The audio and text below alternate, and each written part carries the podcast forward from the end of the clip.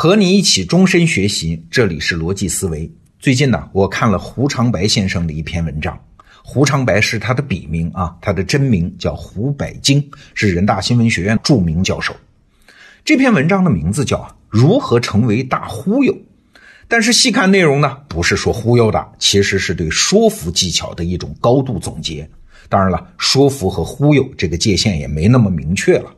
好，我们回到主题，怎么成为一个说服高手呢？我们先来看个例子啊。话说春秋时候，鲁定公十年，齐国和鲁国的国君呢搞了一次高峰会谈。这次会谈上的明星人物是大名鼎鼎的孔子。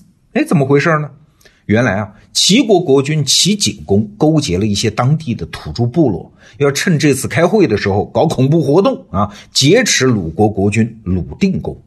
结果呢？孔子大发神勇啊，一边掩护国君撤退，一边就跟齐景公说了一段话。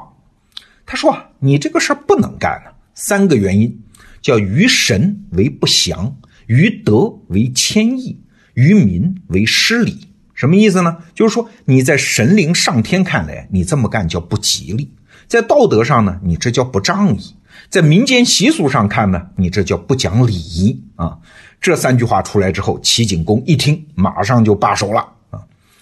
那胡长白老师从这段话里面就总结出了三个关键词，请注意啊，叫最高主题、最低主题和中间主题。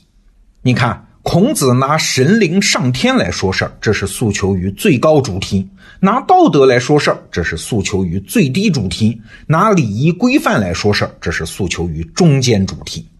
胡长白老师说：“天下所有的说服术，本质上就是要凑齐这三个主题。下面我们一个个来说啊。首先，什么是最高主题呢？就是指那些最崇高、最普世的价值嘛。比如说和平、正义、平等、自由、祖国统一、民族团结、世界大同等等啊。比如说第一次世界大战中，英国人就提出了一个宣传口号，叫‘为人类的最后一次战役而战’。”哎，你看这一仗打完了，人类就永久和平了，因为我们要打败专制的德国，这是英国人宣传的最高主题。但是德国这边做战争动员，他也有自己的最高主题啊啊！话说一九一八年七月十五号，第一次世界大战已经到了最后时刻了啊！这一天呢，正好是德国皇帝威廉二世登基三十周年的日子。这天的凌晨一点，威廉二世赶到德军前线，发表了一份公告，宣布了这场战争的性质。在他看来，说这场战争啊，是世界上两条道路之间的冲突，要么是咱们的普鲁士日耳曼的道路，就是公正、自由、体面和道德继续受到尊重；要么呢，就是英国人那边的昂格鲁萨克逊的道路，这条道路意味着崇拜黄金啊！你看，这是德国人的最高主题。好，我们接下来说最低主题。其实说最低呢也不妥当啊，是最大公约数的意思。哎，就是指那些没受过教育、不需要有什么崇高理想的人心中也会有的那些东西，也就是指那些原始的、朴素的、本真的情感和价值。比如说，做人要诚实啊，要忠贞呐，要有爱呀，要有友谊呀，要顾及彼此的面子和尊严呐，等等。你看啊，最高主题和最低主题。一个是来自于我们对人和世界关系的认知，一个是来自于人性深处的底线，但是它们的特点是一样的，都具有超验性和不可颠覆性。什么意思呢？所谓超验性，就是它不用讨论嘛，也不需要讨论嘛，它就是绝对正确的嘛。所谓不可颠覆性，就是指应该坚决捍卫它。好了，还有第三条，就是在最高主题、最低主题之外，还有一类叫中间主题。就是直接号召行动，或者诉求于利益说服，啊，比如战争动员的时候说小伙子来当兵，把粮食捐给前线等等，或者商家对消费者说，我这个东西质量好，价格低呀，你赶紧下单呐等等。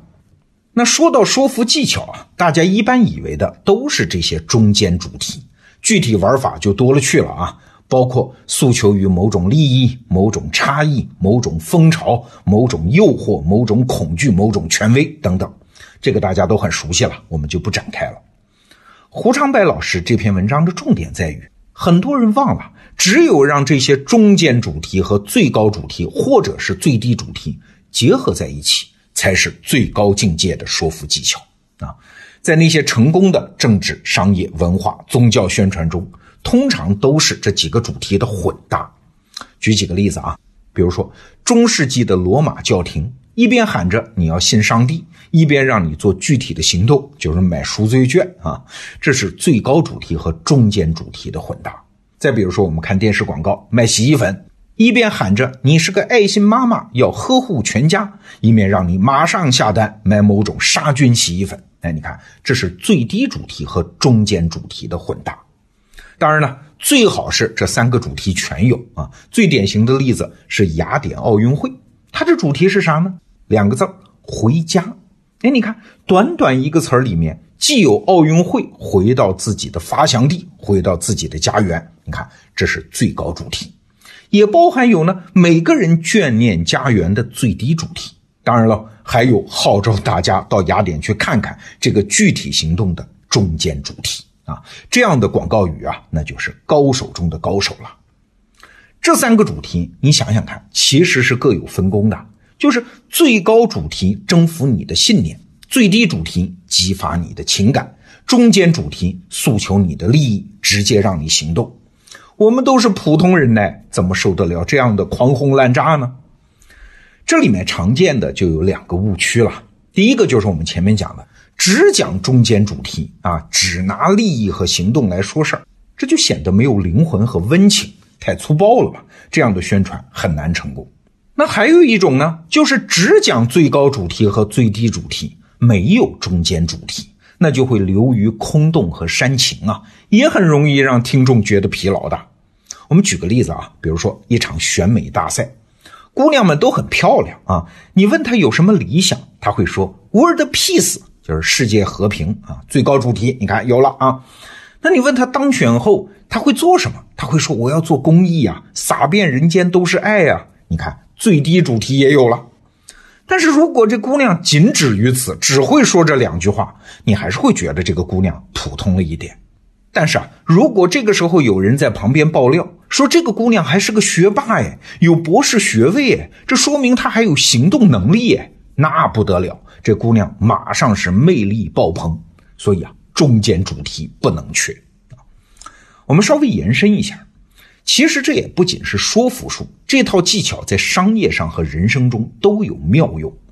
最近我看到华山老师写的一篇文章，介绍日本人总结的经验，说所有的服务业提升品质就是三个方向，叫郑重程度、速度和亲切程度。他举了个例子啊，比如说有一家餐馆，在顾客点完菜之后呢，服务员会手按胸口说。我们承诺，所有的菜品不合口味的话，可退可换。所有菜品二十五分钟上齐。然后呢，服务员会拿出一个二十五分钟的计时沙漏，放在你的桌上。哎，你看，手按胸口和沙漏，这就是郑重程度；二十五分钟的承诺，这就是速度。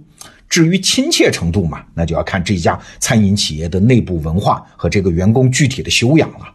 哎，你看，所有的服务业提升自己的水准，都是在这三个维度上做文章。那结合我们今天讲的三大主题，你会发现其中是暗通的。